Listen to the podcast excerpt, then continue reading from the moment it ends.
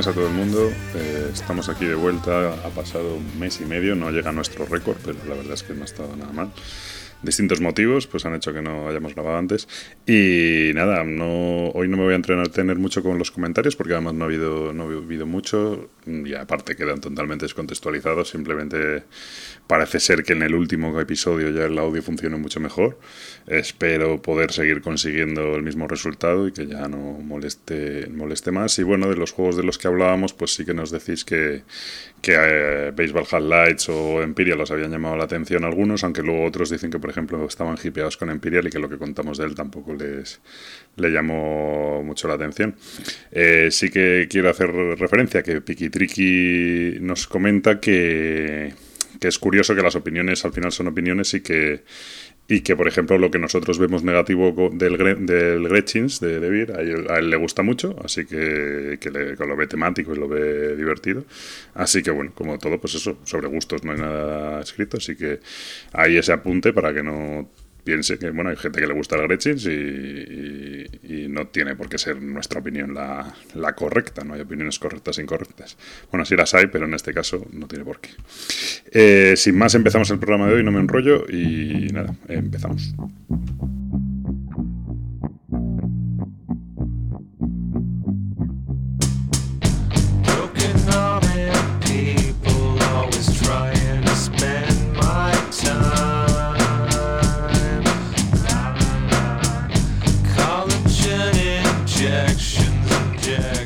Pues hola a todos, eh, bienvenidos al episodio número, creo que es el 53 de Punto de Victoria. La verdad es que ya no sé si nos vamos a acordar cómo se hacía esto. Conmigo, como siempre, Gabriel. Hola, muy buenas. Eh, hace un montón que no grabamos, pero bueno, eh, yo creo que más o menos nos, nos acordaremos. no sé si quieres comentar algo de entrada, vamos directamente al tema. Pues no, porque hace mucho, entonces como no sabemos ya cómo ni cómo trolear un poco, vamos al tema directamente, ¿no? La, verdad es que yo he de decir que, que está un poco desconectado por temas pues, laborales, historias y tal. Y mm, entonces se nota un poco eso cuando empiezas a desconectar un poco del mundillo, como que tienes muchas menos ansias de, de, polémicas y de decir cosas y de, y de tal. Entonces, estoy un poco, un poco desconectado. Pensé que ibas a decir que no tienes ganas de grabar. ya Entonces, no, no, no, no es, eso, pero que, que, en otras veces a lo mejor estás diciendo, bueno, tengo que grabar porque hay que hablar de esto, por lo que sea, o hay una movida. Realmente, últimamente, es que si el que me vea en Twitter ni, ni no estoy ni, ni, hablando ni nada. Jugando sí, sin embargo, jugando la verdad es que no me puedo quejar últimamente, así que estoy muy contento. Pero estoy como más relajado de cara a lo que es la inmersión en el mundillo, cosa que de vez en cuando me va por rachas, supongo según el tiempo que tenga, pues no, viene mal de vez en cuando un poco de... Has estado liado y no has podido estar ahí a saco. Sí, sí, sí, me he dedicado también a otras aficiones, así que, qué bien. Eh, o sea, no es, no es queja, ¿eh? no son lloros, no, no, no soy de estos que he tenido. La verdad es que he pasado cosillas, pero no, no, no sé, no, voy a poner excusas. Bueno, pues vamos con el tema de hoy. El tema de hoy es un tema que ahora cuando me he puesto a mirarlo, le comentaba a Gabriel que realmente no sé si hasta qué punto va a haber tema, porque eh, pensaba que existía como tal, pero ni siquiera existe como tal en, en BGG, que queríamos hablar de los juegos semi-cooperativos, ¿vale? Digo que no existe como tal porque he ido yo buscando, pues digo, bueno, voy a buscar la categoría de semi-cooperativos, entro a ver los juegos que hay en semi-cooperativos y así me sirve un poco de, referencia ¿no? para hablar del, del, asunto. ¿Cuál ha sido mi sorpresa? Cuando resulta que no existe la categoría de semi-cooperativo en la BGG, ellos hablan de juegos cooperativos en general, aunque luego solo ganen unos, pero como hay que cooperar, pues, pues lo llaman cooperativos, pero no, no he encontrado, o por lo menos yo no he sido capaz de encontrar, he ido a los juegos más típicos que conocemos todos, que consideramos semi-cooperativos y no, y no hemos podido, o sea, no he podido encontrar nada de eso. Y el tema viene un poco al hilo de, bueno, al hilo de nada, porque esto surgió hace un montón de tiempo, ya no está al hilo de nada, pero, pero sí que es cierto que estos juegos siempre son muy polémicos porque son, diría yo, que, que se crean unas situaciones que, Mm, bueno, mucha gente dice que son juegos que no funcionan, son juegos muy sociales, donde hay que interactuar mucho, donde hay que hablar, desconfiar, etcétera. Y, son juegos que es verdad que es posible que las partidas salgan ranas si no la gente no, no se involucra o, no entiende un poco cómo funciona la, estos juegos, ¿no? Hay, hay varios ejemplos. A mí, así de memoria, ahora como no tengo lista la BGG, pues me vienen a la cabeza el más mítico, yo creo que es el... Bueno, el más mítico es el, el República de Roma. Tú no has jugado República de Roma, ¿no? No, no pues nada, lo juegues, no, no te pasa nada. Pero entonces, ¿mítico en qué sentido? Porque estás diciendo, el más mítico es el República de Roma, no lo has jugado, pues el más mítico porque es un clásico, yo no sé de qué año es, pero de los, pues de los 70, yo creo. A ver, vamos a mirarlo en un segundo. Eh, la edición original está editada en los, pues no, 1990, no es tan antiguo, o sea, es muy antiguo. Pero... Pero bueno, eh, te diría que esto puede ofender a mucha gente, pero tira un dado y el que saque más alto gana. O sea, es, bueno, pues es de esa época, ¿no? Donde los juegos tal. El juego tiene mucha gracia, pero quizá precisamente eso es a lo que voy. La gracia se la da la interacción entre los jugadores, que podías estar echando una partida de rol o podías estar echando cualquier cosa que, que realmente te va a dar, o sea, el juego te da un poquito el, picante, ¿no? Pero realmente son los jugadores los que, los que ponen tal, pues las mecánicas son como muy antiguas. Bueno, ese es el más mítico, pero quizá el más reconocido es el, en mi opinión por lo menos, es el Battlestar Galactica, ¿no? Ya sé si que has jugado, me imagino. Sí. Yo creo que es el juego cuando se habla de semi-cooperativos, y la verdad es que ya tiene bastantes años, eh, yo creo que es el juego que todos entendemos como el semi-cooperativo que mejor ha funcionado. Estamos hablando de un juego ya de 2008, o sea, casi 10 años de juego, ¿no? Y bueno, a mí la verdad es que es un juego que me gusta mucho. Se me va de tiempo, en la BGG habla de 120 a 300 minutos, pero bueno.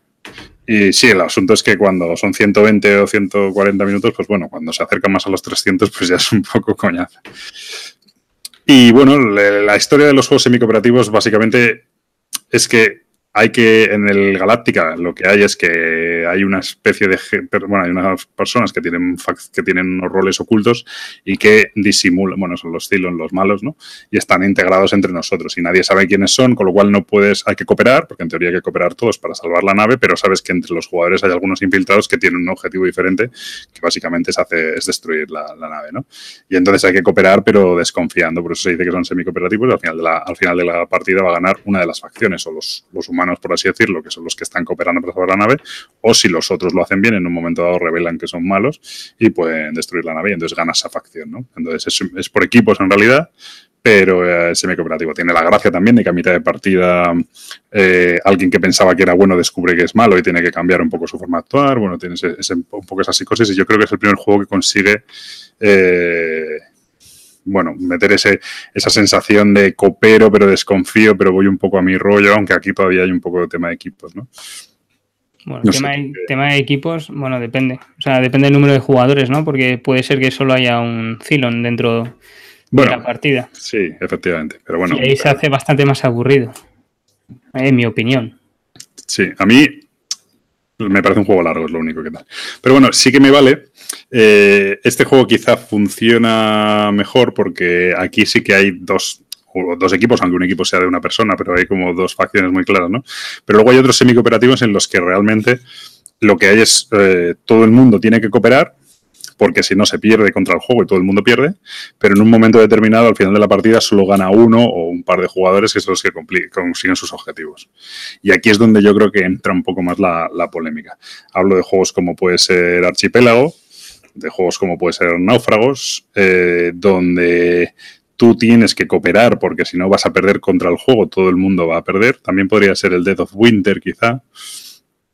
Pero en un momento dado tienes que mirar por tus propios intereses y sacar tu partida adelante. Y aquí es donde hay mucha polémica, porque mucha gente dice que son juegos que no funcionan porque en el momento que uno ve que va a perder, que no puede ganar, que no puede cumplir su objetivo, o que o directamente si, si, solo gana uno la partida, ve que va a perder, pues en ese momento, en ese momento se dedica a reventar la partida, ¿no?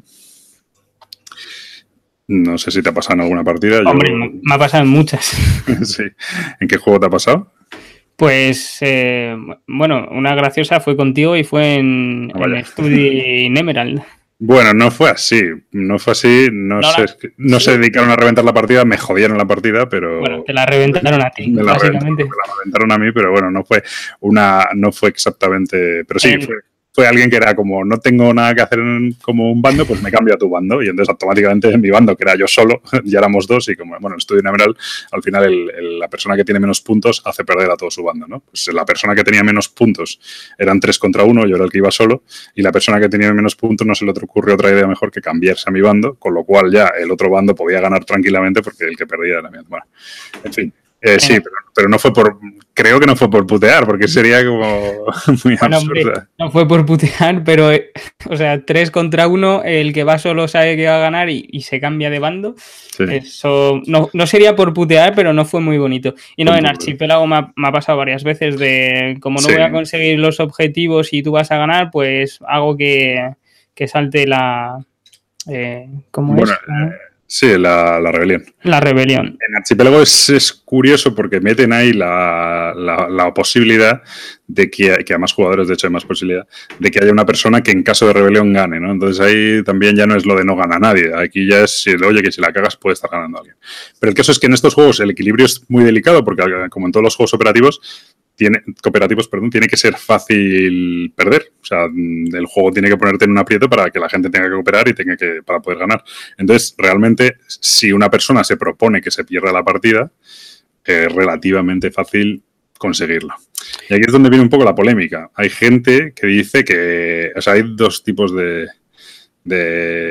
maneras de ver esto, ¿no? Está la, está la gente que dice que, joder, que, aunque hayas perdido tú personalmente, eh, como mínimo ganar al juego, aunque no ganes la partida tú, pues te debería dar satisfacción, ¿no? Mm, yo creo que esto es una visión que, de hecho, creo que en España no lo vemos así, pero creo que por ahí se comparte un poco más, ¿no? Que primero hay que ganar el juego, hay que cooperar para ganar el juego y luego cada uno conseguir sus puntos de su, victoria, ¿no? Pero que una persona que, aunque pierda, consigue ayudar a ganar el juego, pues tiene una especie de, de, de premio de consolación. Sí o no, sí. Bueno, yo no estoy muy de acuerdo. Yo soy más de la teoría bueno, y entonces esa, ese tipo de gente dice que la persona que hace perder la partida a los demás porque no va a ganar, pues que es un poco menos que mezquina y tal. Yo en eso no estoy en absoluto de acuerdo y de hecho suelo, mi teoría es que los que están jugando realmente, los que están jugando realmente mal, son los que están haciendo ver a una persona que no puede ganar la partida cuando todavía tiene posibilidades de reventar la partida. Es decir, el que está jugando, el que juega mal no es el que hace perder la partida a todos los demás. El que juega mal es el que cree que va ganando y pone en la situación de tener que joder la partida al otro. Yo esa es mi, teoría. Tú no puedes dedicarte a hacer puntos tú a lo loco, a, a, dejar claro que eres el mejor jugador del mundo, como en cualquier Eurogame, donde lo que más importa es hacer puntos, ir genial y no sé qué, y estar pisándole la cabeza a otra persona que tiene todavía la posibilidad de hacerte perder la partida. Porque jamás vas a ganar una partida a ese juego mientras juegues así, porque siempre la otra persona va a, hacer perder la partida a todo el mundo. Hay mucha gente que de hecho dice, en el archipiélago pasa, bueno, pero vamos a contar puntos si no se hubiera jodido la partida. No, no, como que vamos a contar puntos si no se... Digo, no vale contar puntos si no se hubiera jodido la partida, es que se ha jodido la partida porque tú tienes muchos puntos, por eso se ha jodido la partida. Entonces es un poco, yo es mi teoría y mi forma de verlo.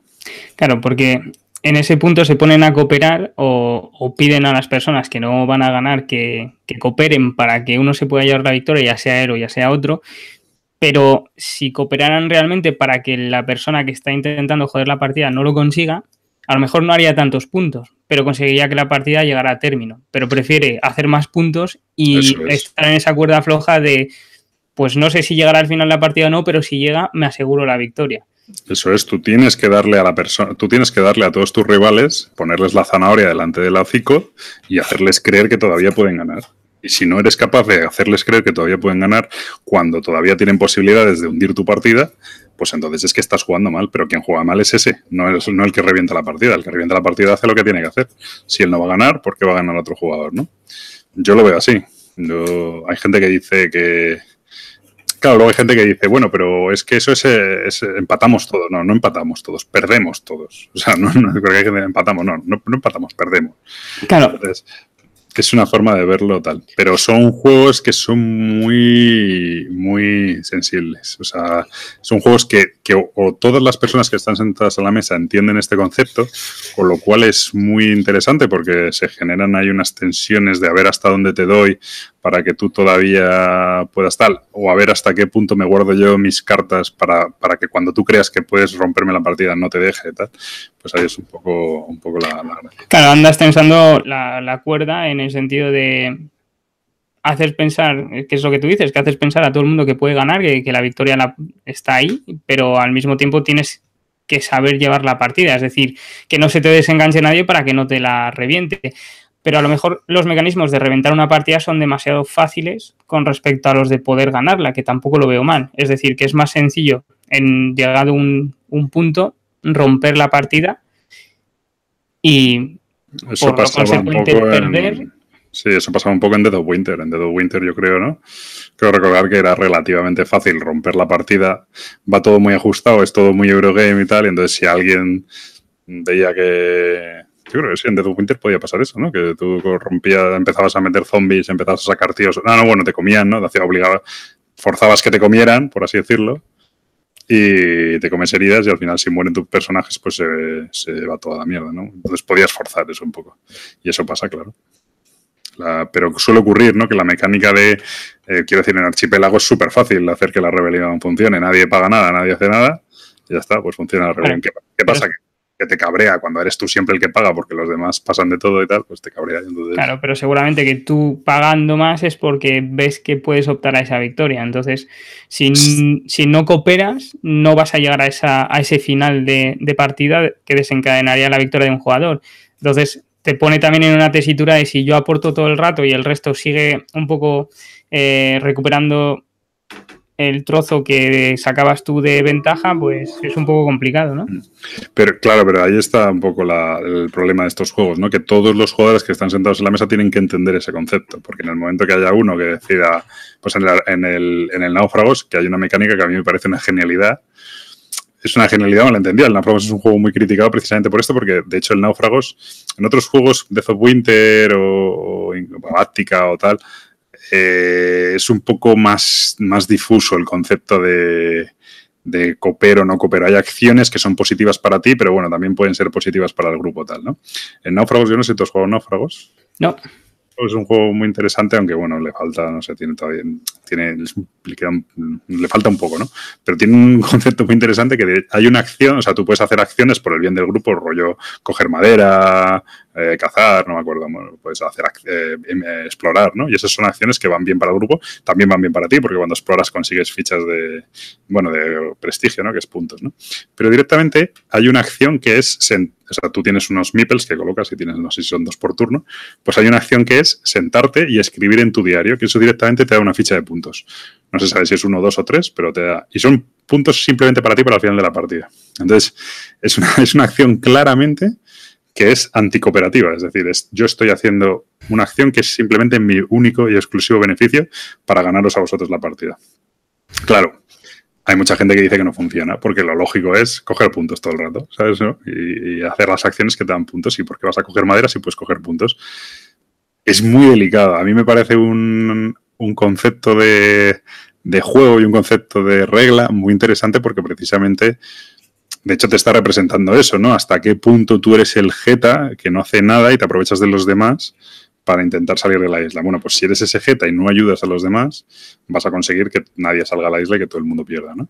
Y hay ese, pero claro, mucha gente eso no lo soporta porque hay gente que es muy Eurogamer y ve los puntos ahí y es tan sencillo como poner un Mipel en una casilla y cogerlos, que no entiende que no debe cogerlos, porque si los coge va a perder pues ese, ese, ese, a mí me encantan este tipo de juegos, como me encanta el Studio Emerald, como me encantan todos los juegos, eh, por ejemplo el John Company también tiene ese puntito en el que hay que saber dar y, re, dar y recibir, iba a decir, pero bueno, sí, saber en qué momento tienes que conceder a alguien algo para luego más tarde en tu beneficio, no machacar a alguien porque si no esa persona puede, cuando tenga un puesto de responsabilidad, pues joderte, tal.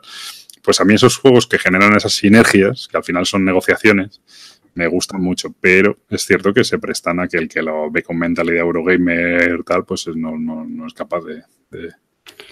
Sí, eh, en ese sentido, eh, hace poco probé, no, no, tiene mucho que ver, ¿no? Pero, pero sí tiene algo que ver en el fondo, eh, que es el Intrigue, Intrigue, me parece que se llama, que uh -huh. es un juego de, bueno, de, de bluff y, y, y, de, y de, apostar de dar dinero básicamente por quedarte en el castillo de, una persona. Tú, tienes diferentes fichas, las vas colocando en los eh, castillos de, los demás jugadores y los castillos tienen una posición diferente, ¿no? Que puede ser 5.000, 6.000, 10.000 y no me acuerdo qué más, 2.000 me parece. Y esos son monedas que te dan si te quedas en el castillo al final de su turno o al final de tu turno, al final de tu turno me parece.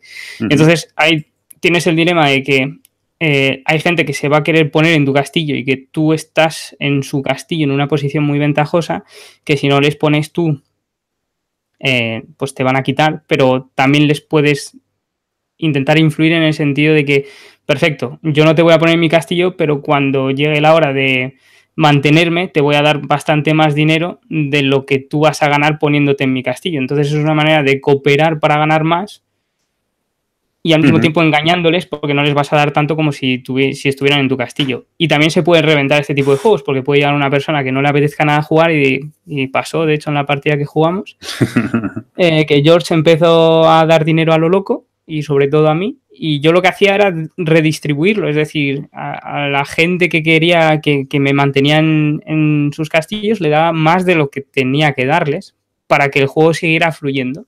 Entonces fue una especie de de partida así un poco rara. Pero ahí efectivamente hay una persona que no está jugando a lo mejor como debe, la partida se va a ir a la mierda y la persona que cree que todavía puede ganar intenta de alguna manera mm, pues salvar la partida para poder ganar. Es que si no haces eso, si no salvas la partida, seguro que vas a perder. ¿no? Pero no, no lo entendieron y vinieron todos contra mí cuando les estaba dando más pasta de la que al final quedé último porque distribuía muchísimo más de lo que recibía al final. Pero fue divertido, o sea, fue divertido la manera de intentar mantener hasta el final que no se rompiera esa partida.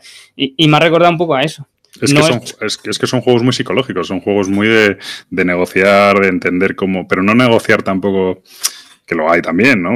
Hay muchos juegos de estos de negociación que tienes que hablar mucho, comer mucho la cabeza, pues el John Company, el, el Gloria Roma que decíamos, pero hay otros que no se trata de negociar, son negociar con las mecánicas, son eh, negociar, pues, eh, por ejemplo, pues mira, desde en el náufragos pasa, vete tú a explorar este turno, porque yo ya he explorado los turnos anteriores y explorar pues da, mucho, da muchos puntos, tal, vete tú, yo me quedo en el campamento cogiendo madera y cogiendo comida, tal, para que la persona que ha estado machacada, pues vea que, y entonces es un poco, un poco eso, ¿no? Pero bueno, pues son juegos que yo digo que son difíciles de jugar, difíciles de entender pero no quiere decir que el juego no funcione, quiere decir que no lo estás jugando apropiadamente. Quiere decir, si tú en el agrícola te pones solo a coger ovejas y a hacer ovejas, pues también va a ser una partida de mierda y, todo el mundo hace ovejas, pues no va a haber ovejas y va a ser una mierda, pero es que estáis jugando mal. Hombre, el juego seguro que funciona, lo que no funciona es el grupo con el que lo estás jugando. Eso casi al 100%. Si una persona te, la, te, quiere reventar la partida porque quiere, no, no porque vea nada, sino porque quiere, pues ahí no puedes hacer nada. Eso es. Yo ahora estoy un poco bastante ilusionado, que el otro día compré de segunda mano el Churchill, ¿no? El, o Churchill, de GMT, que es un, bueno, representa la... Se da por hecho, bueno, es el, los aliados y, y los soviéticos en la Segunda Guerra Mundial, cuando ya están claramente avanzando contra, contra el eje, ¿no? Y entonces son las conferencias donde, bueno, donde negociaban un poco cómo avanzar la guerra y tal entre ellos. Y uno de los conceptos del juego es eh, precisamente las condiciones de victoria y uno de los conceptos que tiene el juego es que si un jugador eh, gana por demasiados puntos de victoria, ¿vale? Eh, tiene que al menos superar la suma de los dos de los otros dos jugadores. Es decir, tú eres Rusia y ganas, no, sé las cantidades, ¿no? pero ganas con 20 puntos de victoria. Si Estados Unidos y, y Reino Unido suman más puntos que tus puntos de victoria, es decir, suman más de 20, pues gana el segundo jugador. ¿Por qué? Porque se considera que tú te has convertido, o sea, que el mundo se ha dividido en dos potencias y que los otros se alían contra ti. Con lo cual, tú has, marcado demasiado tu poderío sobre el mundo y entonces los otros dos, los otros dos, como realmente no sé si fue por eso, ¿no? Pero realmente pasó un poco así. Es decir, eh, se formaron dos bloques, el bloque soviético y el, bloque occidental. Y, entonces eso es lo que te hace que si tú ganas por demasiados puntos, estás provocando que los otros jugadores salen contra ti. Sin embargo, si ganas por menos de esa diferencia, o sea, si ganas eh, por pocos puntos, es decir, no sé si son cinco puntos más que el anterior, entonces sí que se lleva la victoria al primero tiene bastante sentido y, me parece... Temáticamente está muy bien. ¿Cuál es el efecto del juego? Que dicen que em, parece ser que eh, incluso habiendo perdido la guerra, eh, porque puedes llegar a perder la guerra, hay que cooperar entre todos para ganar la guerra, ¿no? Pues incluso habiendo perdido la guerra, sí que hay un jugador que gana, porque el jugador, habiendo perdido la guerra se considera que ha habido uno que es el que más ha contribuido a la guerra y gana, ¿no? Entonces ahí es un poco la discusión que hablaban de una variante en la que si se considera que si se pierde la guerra, todo el mundo pierde. Y entonces, ahí, ya, pero entonces ahí precisamente salía el debate este de, es que, ¿qué sentido tiene eh, aportar a la guerra? Si lo que a mí me interesa es aportar a mis objetivos para conseguir más puntos, ¿no? Y entonces ahí está un poco el debate este de decir, no, es que tú pierdes la guerra, todo el mundo pierde, y luego tú tienes que intentar que los otros jugadores todavía se vean dentro de la partida para no, romper un poco la baraja. Bueno, pues es un poco eso. Yo no, lo he jugado, o sea, esto es un poco hablo de, oídas todo, y no lo he jugado, tengo muchas ganas de jugarlo, pero creo que en el grupo donde voy a jugarlo y tal, creo que esa negociación y tal puede, puede ir muy bien. Vamos, que son, son un poco cabroncetes, ¿no? Bueno, es, no, pero que es precisamente el juego se presta a eso, ¿no? Al, pues al intentar negociar, al decir. Ahora, luego, en el Rebuin hablo de, una experiencia que he tenido, que es, pues es un poco eso, ¿no? Y es un poco donde está la gracia del juego, pero al final lo otro son mecánicas, al final, que está muy bien, que son muy divertidas y tal, pero para los que no somos Eurogamers, que nos fascina la manera de convertir cubos azules en convertir en cubos rojos, al final buscamos algo más allá y lo que buscamos son las experiencias de juego. Las experiencias de juego a veces son pura diversión, de risas, de tal, porque te partes de risa pues con los party games. Otras son crearte una historia en el sentido de pues, los juegos de aventuras, ¿no? que te creas una historia como muy peliculera y es como estar viendo una película, y otras veces son la interacción entre los jugadores, la negociación, el cómo te engañé, el cómo te estaba vendiendo esta moto, pero algo no sé qué, y eso. Sin ser yo, que no soy un jugador muy, vamos, tú me conoces, hay gente que no calla, es decir, que está yo no callo porque hablo mucho, pero no, no, no callo de, estar machacándote con lo que tienes que hacer, con lo que no sé qué, con dando consejos, tal. No, no soy así. Pero aún así lo disfruto mucho, ¿no? Pues un poco eso. No eres así, eso lo dices tú, que no eres así, ¿no? Yo soy muy de decirle a los demás lo tal y comerles la oreja y tal, no. No. No. No, pero era... ¿Alguna vez, alguna vez, alguna vez he llorado? Llorar sí, llorar sí, eso alguna vez, no, las últimas partidas, bien, pero además, pero tiene sentido, o sea, encima te escuchan. hay, veces que lloro con razón y alguna vez me doy cuenta de que he llorado demasiado y sin razón, pero bueno. Pero bueno, te das cuenta de que has llorado sin razón, ¿no? Eso es importante. Sí, no, y a veces pido perdón por llorar tanto, pero bueno, es que a veces, sobre todo en los juegos que son de tres y tal, cuando claro, te atiza todo el mundo, es un poco, es un poco cuando cobras ahí un tal, eso pasa, bueno, por ejemplo, en el, Agent, que me encanta alguna vez he llorado. Porque, claro, cuando te empiezan, te enganchan tres seguidas y te atizan los tres, es, uf, es muy duro, es muy duro. no, hombre, no es fácil. Hay que saber encajar los golpes. Hay que saber encajar los golpes, por eso. Bueno, por eso, pero que al hilo, ya, y ya por mi parte lo terminamos. El tema de los juegos semi-cooperativos, yo, a mí me encantan, pero hay que entenderlos de esta manera. O sea, yo el consejo que doy, y es un poco el, el clic que te hace a la, manera, a la hora de jugarlos, no se trata de que el que vaya perdiendo tenga buena fe y salve la partida, sino de que el que va ganando sea capaz de, dejar a todo el mundo con posibilidades durante la partida para, para, para que no puedan romper la partida hasta el momento en el que ya no tengan capacidad real de romper la partida y en ese momento puedes despegarte todo lo que quieras, ¿no? Y ahí es cuando estás jugando bien el juego semi-cooperativo. Yo creo que ese es el, el clic que hay que hacer de intentar mantener a todo el mundo en la partida y en el momento dado dar el hachazo. Pero si das el hachazo demasiado pronto, estás jugando mal. Bueno, o jugando mal o tienes una estrategia para poder llegar al final, si no. Bueno, por eso, ya, pero, que, pero claro, efectivamente, pero si tú das el hachazo cuando todavía te pueden reventar la partida, es que estás jugando mal, porque te van a reventar la partida.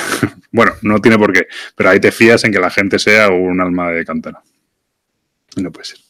Muy bien, no sé si quieres comentar algo más, algún juego de estos que semi-cooperativo que te venga a la mente. Eh, pues no, ahora mismo no. Yo mira por aquí, a mí los que más así a la mente me vienen es eh, Archipélago, eh, República de Roma, bueno, bueno. Battlestar Galáctica y este el... El Dark Moon también, ¿no? El Dark Moon, que es una reimplementación del... Tengo que volver a jugarlo, estaba yo ahí entre la duda de, si lo vendía, ¿no? Lo puse a la venta, pero no tal. Luego al final, al final me he cogido la... Como no lo he vendido, me he cogido la expansión, todo tiene mucho sentido. Y... y tengo que volver a jugarlo porque el Dark Moon, el defecto que yo le vi es que si lo analizas fríamente, que es el defecto que tenemos a veces cuando nos dedicamos a esto, realmente estás, eh, juegas muy pocos turnos. O sea, aunque tú juegas en los turnos de los demás, y eso es interesante, turnos propios tuyos, que es donde puedes hacer un poco más cosas y donde puedes marcar un poco el destino de la partida, realmente son muy pocos. O sea, muy pocos, te hablo de que lo mismo juegas dos.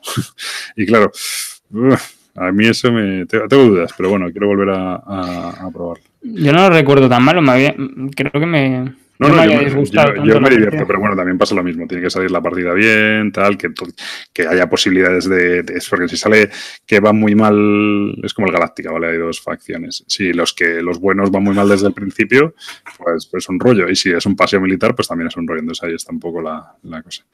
Y otro sí, el Studying Emerald está muy bien porque tienes tus, tu equipo que al principio desconoces, luego lo vas intuyendo, y tienes que intentar cooperar con ellos para que el otro equipo no gane, ¿no? Y hay un poco la, y de hecho en un momento dado tienes que ayudar a tu equipo para que no vayan últimos y poder ganar tú. Y entonces tu equipo mola porque el de tu equipo dice, no, no, no, yo prefiero perder puntos para, porque en el momento que me ponga yo penúltimo en vez de último, tú vas a ganar. ¿sabes? Y eso mola bastante, la verdad. Sí, va, va, a recibir menos ayuda y el primero se va a desmarcar más todavía. Claro, el que, el que va último dice, no, no, es que como, como haga, yo si hago puntos tengo que hacer suficientes puntos como para ponerme por encima tuyo, no me vale con hacer unos poquitos porque entonces tú desencadenas el final de la partida. Está muy gracioso, pero son juegos difíciles de jugar. Muy bien, pues yo por mi parte, este ya está. El tema. Yo lo recomiendo mucho. Y el Náufragos no lo puedo recomendar como tal, porque para mí es un juego, diría, sin terminar o sin refinar pero tiene conceptos muy chulos. Hoy en día quizá ya estaría un poco, está un poco más, más no sé, habría que volver a jugarlo a ver cómo, cómo ha envejecido, porque claro, ya ha habido, ya hay muchos juegos que cuentan una historia, tal, y el náufrago es una de las gracias que tenías que contaba una historia. No sé ahora mismo si ya no sorprendería tanto y tal. A mí que sí me gusta mucho es el archipiélago. El archipiélago sí que. A mí el archipiélago me gusta, pero he tenido varias partidas raras las últimas veces y ya nos, ya empiezo a dudar. A mí me gusta mucho, ¿eh? pero, pero ha habido varias. porque, te las han destrozado. Sí, porque la gente no coopera, pierde, e incluso en algunas que la gente estaba cooperando, que sale demasiado difícil y es imposible de ganar. Eh, pero te hablo de ganar, es imposible pasar la mitad de la partida, ¿sabes? entonces, no sé, yo había pensado las próximas jugar con el benefactor. El benefactor. Pues la gracia del archipiélago es que el que coopera para, para mitigar la rebelión eh, ese no gana nada, simplemente coopera y ya está. no, mm. no, no, le da ningún beneficio. Hay una carta que es la del benefactor, que todo ese dinero, ese, bueno, ese dinero, esos, esas cooperaciones que haces, esos aportes que haces, computan al final de la partida y dan algunos puntos al, al que ha sido el que más, a los, bueno, a los que han colaborado más. Entonces, dicen que cuando tú tu grupo es demasiado mezquino y que nunca ganáis una partida porque todo el mundo se va a la mierda siempre, pues que juegues con esa, esa variante que hace que sea un poquito interesante cooperar. Es un poco la, la, caña. Pero bueno. Muy bien. Bueno, pues nada, pues vamos con los rewinds, ¿no? Eh, sí. Muy bien. ¿Quieres empezar tú? ¿Empiezo yo? Dale, dale, dale, dale, hombre. Vamos a ver, pues yo voy a empezar por uno de autores españoles que yo lo tenía así como muy marcado por una muy mala experiencia que coincidimos y de hecho hicimos una reseña, no sé si relativa o bastante negativa. El incómodos invitados. Eso es, el incómodos invitados. Lo he vuelto a jugar porque he habido, pues bueno, siempre uno lo juega, lo prueba, le queda una mala, una mala impresión, lo comenta tal, y luego, sin embargo, ve que con el tiempo, oye, pues la gente lo juega, le gusta tal, y le he vuelto a dar una oportunidad. Y la verdad es que he jugado, de hecho, he jugado como tres o cuatro partidas últimamente, y es un juego que si viéndole los defectos que, que, le veía, para empezar, el principal defecto es que se supone que es de 2 a 8 jugadores. Ya las últimas veces lo he jugado a 3 y 4 jugadores y creo que es su número. Es decir, eh, por encima de esos jugadores, que es lo que nos pasa a nosotros, jugamos como a 7, creo recordar. Eh, para mí es un. Es, es, que para mí es un error haber puesto eso en la caja. Una locura porque no tiene sentido, porque no te toca tal, y cuando un entreturno a la leche, y cuando te toca no te cambian cartas, o lo que es peor, te cambian cartas de lo que te... Bueno, en Incómodos Invitados, la verdad es que estoy... Es un juego estilo Cluedo en el que hay que descubrir un asesino y todo el mundo tiene unas cartas de información y hay que ir intercambiando las cartas para conseguir información, ¿no?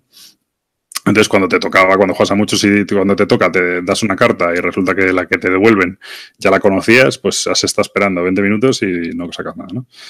Jugando la 3 y 4, mm, mucho mejor. Y la verdad es que lo he disfrutado bastante. Y luego, en este tengo que hacer una puntualización y es también un poco lo que veníamos hablando de los semicooperativos. Creo que también es un juego que hay que saber jugar. Eh, yo no he jugado Catán nunca, cosa que, de la que me enorgullezco. Pero en Catán todo el mundo dice que, mm, que en, en las negociaciones no puedes ir con el cuchillo entre los dientes, como se dice, sino que tienes que tener un poco de mano izquierda, ¿no? A veces ceder un poco para que luego más adelante. O sea, no sé si es así, yo en el Catán no lo he no sé si se puede jugar, pero claro, si, si, juegas a negociar, o sea, nunca vas a dar algo, bueno, no sé, no sé cómo será. En este juego, si tú eres muy cabrón con las cartas, si tú eh, te quieres guardar toda la información, si no tal, creo que tampoco funciona. Creo que es en que, este juego. Es que es lo que pasó también en la partida que jugamos, que había, había cartas que nunca vieron la luz a otros jugadores. Entonces. Eh, bueno, eso pasa un poco, pero lo que pasa que, ¿qué pasa? Que cuando esa cuando es a tres o cuatro jugadores, tu mínimo vas a ver un tercio del mazo. Si no cambias ninguna carta, vas a ver un tercio del mazo. Cuando es a siete, pues aunque das más vueltas al mazo, pero te va a costar más verlas, ¿no? Entonces, eso, eso por un lado. Pero sobre todo me refiero en el sentido de que yo hay veces, pues por ejemplo, mmm, a ti te llega una carta que crees que el otro ya conoce y tú cuando vas a intercambiar con él se la podrías colar. Pero creo que hay que jugar con cierta, como un poco friendly, ¿vale? Y, y, así el juego gana. Es decir, es un poco también lo que decíamos antes. Eh, to, todo el mundo debe avanzar en la investigación ¿vale? Y todo el mundo, y luego tú, evidentemente, te tienes que guardar tus dos ases en la manga, que son los que te hacen ganar. Pero no puedes ir a reventar, a, a portarte mal con los demás, porque entre otras cosas, en la siguiente vez no van a querer cambiar cartas contigo y al final vas a estar jugando solo y es absurdo, ¿no? Entonces, creo que hay que jugarlo con esa mentalidad un poco más familiar, eh, con menos jugadores, y así ha funcionado muy bien y la verdad es que ha sido divertido y, tal. La última partida, de hecho, la jugué a tres, eh, resolví, intenté resolver y fallé eh, otra persona intentó resolver y falló por una sola cosa y ganó el tercero porque ya gana, bueno, no sé cómo son las reglas, pero claro, se queda uno solo, podría estar investigando siempre todo el tiempo el mundo y, gana, ¿no? Pero le preguntamos de, bueno, ¿tú quién crees que ha sido? Y no había acertado ni el asesino, ni el arma, ni, ni los motivos, no había acertado nada. o sea, pero ganó por eliminación, ¿no? Ya, o sea, ganó, en plan, le dijimos que, que, había ganado, pero que, o sea, no hubiera acertado en la puñetera vida, ¿eh? Pero bueno, en fin. Eso es porque y... no le pasasteis las cartas adecuadas, está claro. Sí, no sé. Y muy perdido, ¿eh? muy, muy perdido. Y luego el. Es que tiene algún puntito de deducción avanzada, ¿eh? en plan rollo de no, no puede ser este porque no he podido pasar por aquí. Tiene algunos conceptos, o sea, no es un cluedo exactamente. Y, y bien, vuelve a tener el defecto del setup y el recoger, que es un rollazo con los números de las cartas, pero bueno, no se puede hacer de otra manera.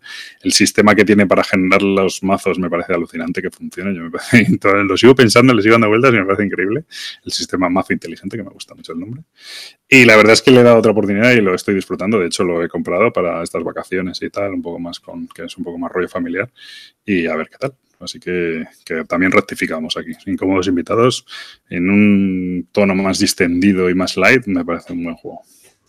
Hemos pasado un juego de mierda a un buen juego. No está mal. O sea, sí, sí, no, bueno, no dijimos de mierda jamás. No, creo que haya no, hecho. a ver, de mierda no. Dijimos, no lo pusimos muy bien, seguro. No lo pusimos bien, no lo pusimos mal, pero también dijimos que probablemente se debiera a la mala experiencia de haber jugado a siete Sí, jugadores. sí, sí, que, no, no, que- que- por supuesto. que claramente no funciona siete jugadores, en mi opinión. Pero bueno. Muy bien, pues a ver, tu Rowing. Eh, pues yo voy a hablar de un solitario del Hostage eh, Negotiator. Muy bien. Porque, bueno, pues lo- el otro día lo pusiste, es que estaba la aplicación y lo tenía por casa, lo saqué y la verdad es que le he vuelto a echar unas 10 partidas y yo también lo puse bastante mal al principio. No, es verdad, lo, lo había puesto como un tiradados y así con demasiado azar. Y volviéndolo a jugar y jugándolo un poco más asiduamente y, y varias partidas seguidas, me he dado cuenta que, que no, que no dependes tanto del azar. O sea, no, debe- no debes depender tanto. Puedes, puedes no tirar tantos dados si no quieres, claro. bueno, puedes no tirar tantos dados y dependiendo también de, de quién sea el, el- ¿cómo se dice? El, el villano, por, por llamarlo de alguna manera, Eh, el secuestrador es bastante diferente la manera de jugar. O sea, no, no, no vas a jugar siempre de la misma manera. Hay algunos que sí que te vas a tirar más dados porque tienes que bajarles a lo mejor el nivel de, de estrés o no sé cómo lo llaman. Bueno, en fin. Y, y entonces se juega bastante diferente dependiendo del secuestrador. Y la verdad es que le, le he vuelto a coger así, no, no es muy complejo y, y me ha gustado bastante. Es un juego muy majete. Yo. Lo que pasa es que luego después de ese vino el After, de, After the Virus. ¿After the Virus es? ¿O cómo se llama? Eh, sí, es After the Virus, pero no sé Eh, si lo comparamos con ese, no, no me acuerdo. No, no, ese, ese lo comparamos. Lo, com- ese, el Hosting Negotiator lo comparamos con el Arkham Noir, que no hay color. Sigo pensando que el Hosting Negotiator es mucho más divertido que el Arkham Noir. Sí. Y el After the Virus lo comparamos con el Friday. que- Efectivamente. son juegos en solitarios y tal. Yo de toda esa lista creo que me seguiría quedando con el After the Virus por, lo, o sea, por las partidas en dos minutos y lo poco que ocupa y el macito que te llevas y tal. Mm. Aún así, creo que el Friday es mejor juego, es más matemático, más, más chulo. O sea, me parece mejor, más juego, pero bueno, pero para jugar así rapiditas y tal, me gusta más. Y el Hosting Negotiator está muy bien también, sí. Muy temático, es el quizá el más temático de todos. Bueno, temático a la hora de tirar dados no, pero, pero sí. O sea, por lo menos te, te, da un poco de tensión a la hora de negociar con el secuestrador y de ver cómo vas a rescatar a toda la gente que tiene, etcétera. Bastante majete. Muy bien, pues eso ha sido el Hosting Negotiator. Yo es un juego que tengo por ahí. La verdad es que, como todo, lo juego mucho cuando lo compro y luego va un poco lo olvido. Y a ver si lo saco de todas Yo no juego mucho en solitario. Muy bien. Eh, vale, pues yo el siguiente que voy a hablar es de un peso pesado que pude jugar el domingo pasado otra vez. Son de estos juegos que no juegas demasiado, eh, porque ojalá pudiera jugarlo más. Que se trata del Triumphant Tragedy. Triumphant Tragedy, creo recordar, recordar que hice una reseña no me acuerdo.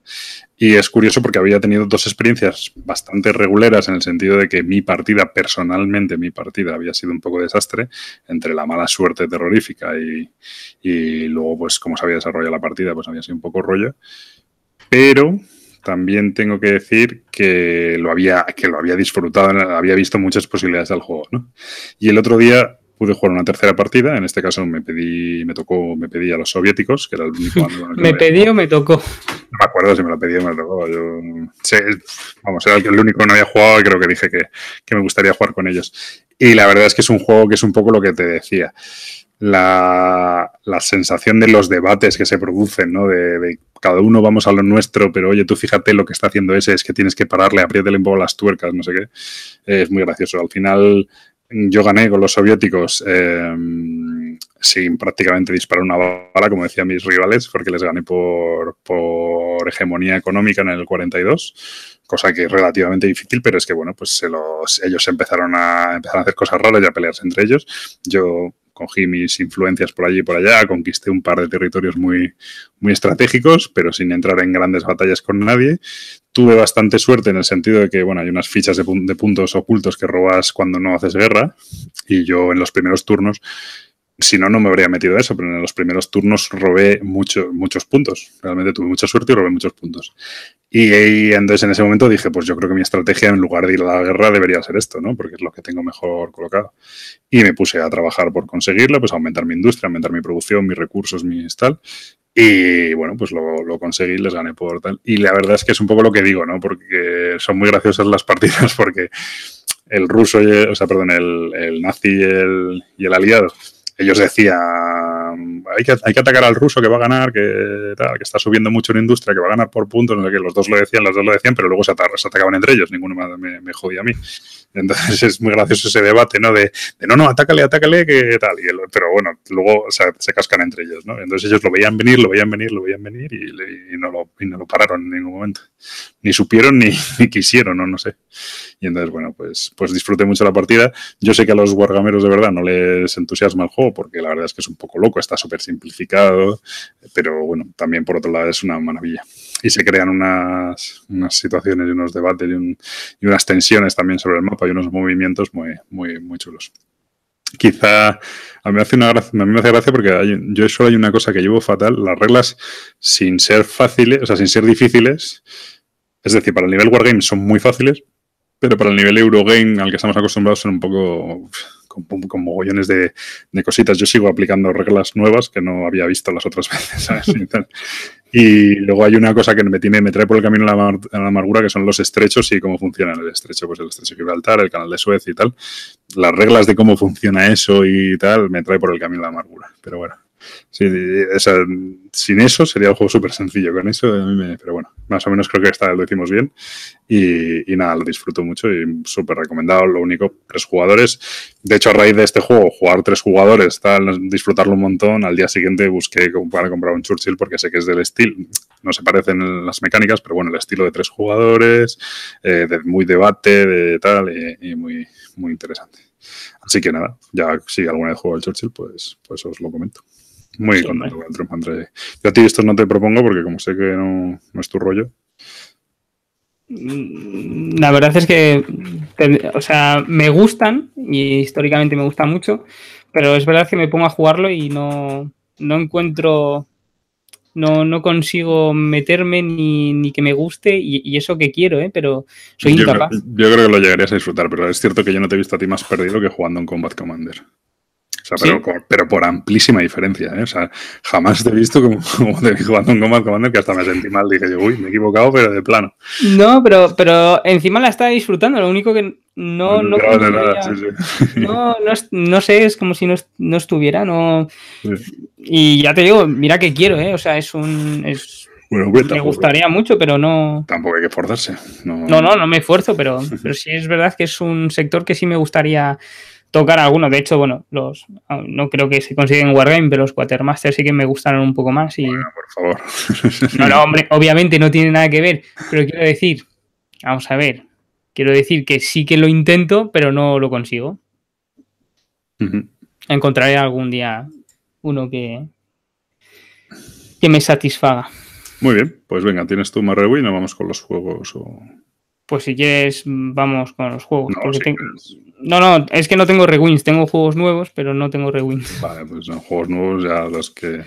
Vale, en este episodio de hecho va a ser un medio rewin en el fondo, porque vamos a... Gabriel ahora ha empezado a jugar bastante, a rejugar bastante Señor de los Anillos LCG, juego al que yo en su momento jugué, bueno, bastante, bueno, no sé si 20 partidas o algo así, que 20 partidas para lo que es mi media habitual es una barbaridad, pero para lo que es un LCG, pues casi no es nada, ¿no? Un poco más la caja básica y un poquito más. Y entonces, eh, bueno, lo está jugando bastante y decidimos compararlo, o hemos decidido compararlo con el, por supuesto, más que manido Arkham Horror LCG, del que hemos hablado mucho, del que hemos hecho rewind hace poco, hicimos reseña y tal, del Señor de los Anillos LCG. No sé si alguna vez hemos comentado algo, pero yo estuve repasando y creo que nunca lo hemos reseñado, así que guay. Y entonces yo creo que vamos a hablar en general del Señor de los Anillos y luego hacemos una comparativa pequeñita con el, con el, con el Arkham Horror, que en la que además creo que no vamos a estar de acuerdo, así que genial. Bueno, no vamos a estar de acuerdo, vamos a ver, tampoco nos vamos a pegar. Bueno, porque cada uno está en su casa, pero... Bueno, a ver, pues, este te toca a ti, explícalo tú, Señor de los Anillos LCG. Bueno, eh, tampoco es, es bastante sencillo, quiero decir, no, bueno, de mecánicas y eso tampoco es mucha caña. Si es, o sea, simplemente contar un poco cuál es el concepto del juego. Y... El concepto de juego es muy parecido al de Arkham Horror. Eh, lo único que cambian tiene pequeñas variaciones. Eh, hasta donde yo he jugado, que por lo visto después, eh, digamos que, son menos, de alguna manera. Entonces, básicamente es la misma mecánica. lo único que en vez de tener una misión o varias misiones que llevan una campaña, aquí la campaña se compone de, no, hay campaña como tal, sí que la hay, pero con, ciclos de saga es un poco más complejo. Sí. Eh, que... Bueno, sí, aquí son, son misiones, o sea, aquí lo que hay son misiones sueltas, ¿no? No tiene. Tú luego creo que, me imagino, vamos, yo me dio la sensación en su momento, hay unos ciclos de saga que, es, que son misiones que vas encadenando y vas consiguiendo mm, pues eso, hacer una aventura, una aventura encadenada en la que tu mazo va cambiando, etcétera, que eso es lo que quizás se asemeja más al, yo creo que a partir de ese concepto luego han sacado el Arkham Horror, pero lo que es el juego normal del Señor de los Anillos son eh, misiones sueltas que descontextualizadas. Descontextualizadas dentro de que están dentro del contexto del Señor de los Anillos. Y me imagino que, como todo, habrá sacado a alguien cómo reproducir el Señor de los Anillos, pues el libro, o cómo reproducir el Hobbit. Bueno, no te hace falta, las de saga ya lo reproducen. Bueno, las de saga lo reproducen, efectivamente. Pero que casi podrías realmente, si, no, si no me equivoco, podrías hacer una campaña con la, la tonelada de misiones que hay, podrías hilar una historia, ¿no? No sería tan difícil, ¿no? Bueno, hilar la historia no, no es difícil y lo que te proponen, de hecho, es, eh, no, en la caja básica, eh, te proponen no una aventura, sino jugar todas las misiones con el mismo mazo. Y, esto es una de las cosas que hablamos en su momento, que es el defecto que dices tú que tiene el juego. Bueno, defecto, no es un defecto, es una característica que en mi caso no me gusta, pero es, Efectivamente, que eh, en este juego estaríamos con una tendencia más a hacer un mazo por cada misión. Es decir, se juegan misiones sueltas. Sí que es verdad que tienen un orden cronológico y se pueden jugar seguidas, ¿vale? Porque sí que, por ejemplo, estás en el bosque negro, eh, pasas al siguiente lugar, etcétera, Moria, etcétera.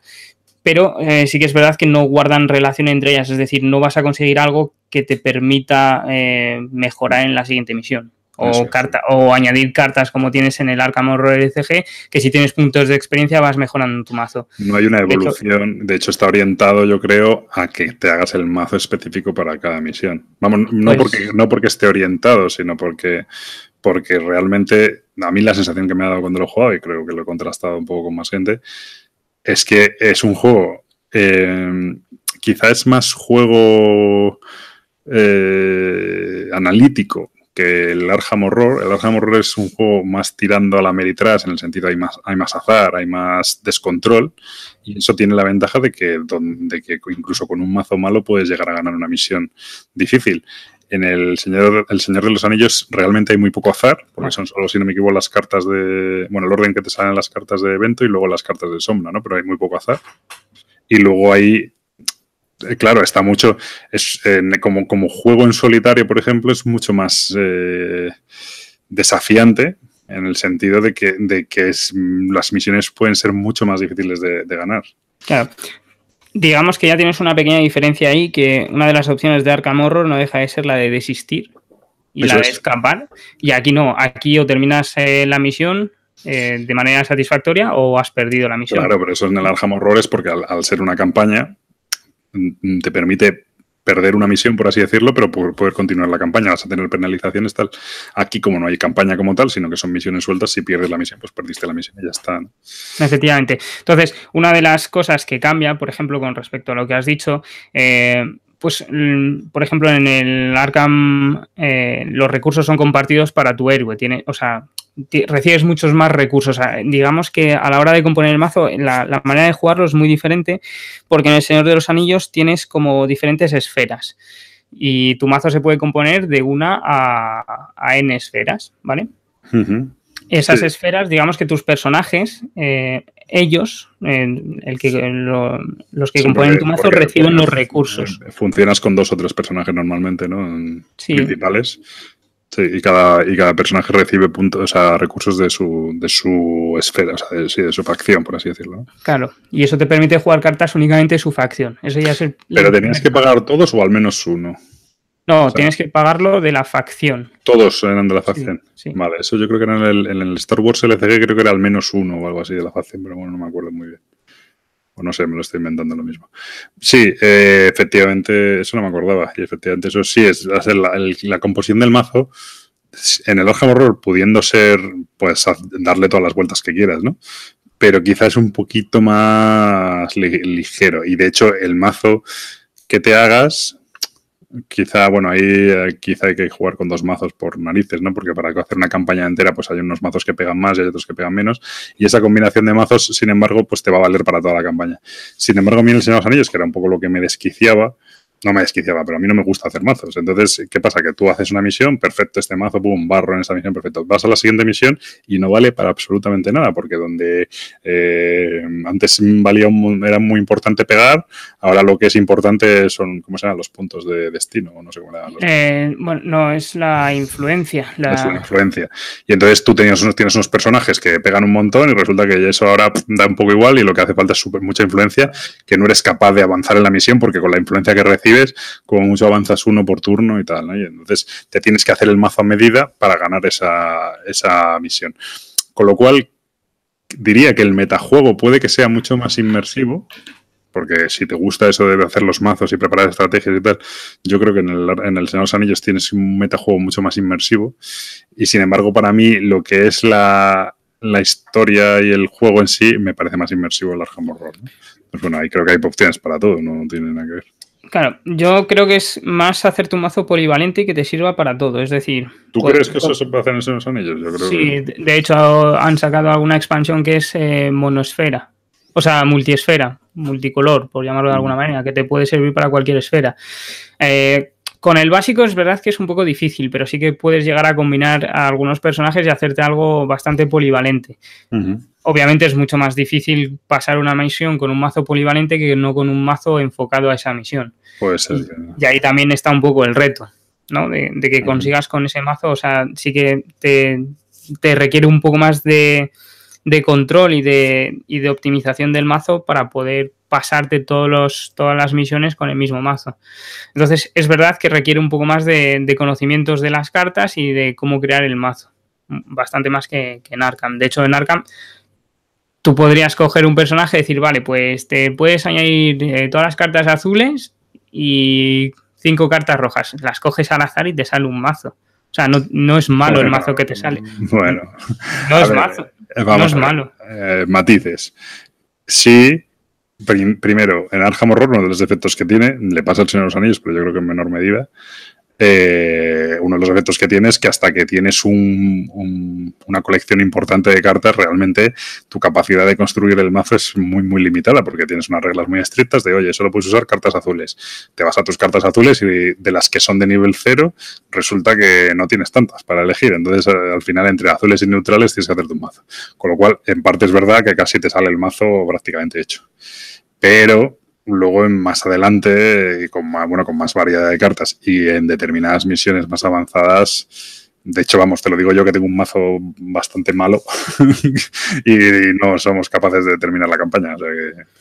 Ya, pero la sinergia de las cartas no. O sea, sí que prevalece en Arkham, tanto como en El Señor de los Anillos, pero es mucho más prevalente en El Señor de los Anillos la sinergia que pueden tener las cartas.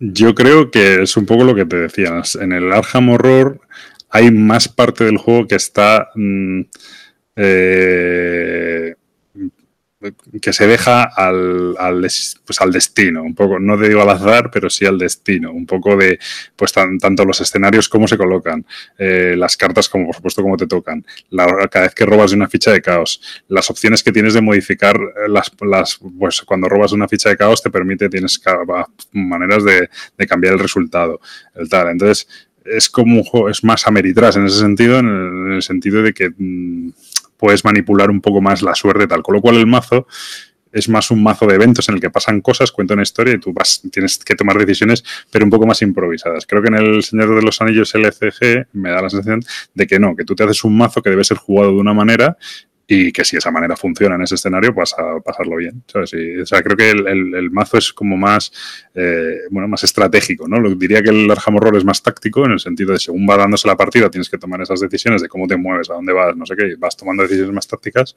y sin embargo en el, en el Señor de los Anillos planteas decisiones más estratégicas. Pues en esta parte del escenario voy a correr más, cuando llegue este momento y mate a la araña, pues en ese momento voy a eh, reforzarme y a sacar criaturas, porque es como todo un poco más más, mm, bueno, pues eso, más controlado, ¿no? Como más, no digo más fácil porque desde luego no me parece más fácil, pero más previsible, diría, o no sé, previsible. Quiero decir, bueno, pues eso, más estratégico, ¿no? Puedes hacer un plan más a largo plazo que en el Arkham se te va a romper porque no, porque tiene más azar y más descontrol.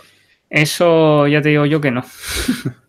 no, no, porque la, fase, justamente hay una fase eh, que es la, la de sacar una carta del mazo de encuentros por cada personaje, por cada jugador.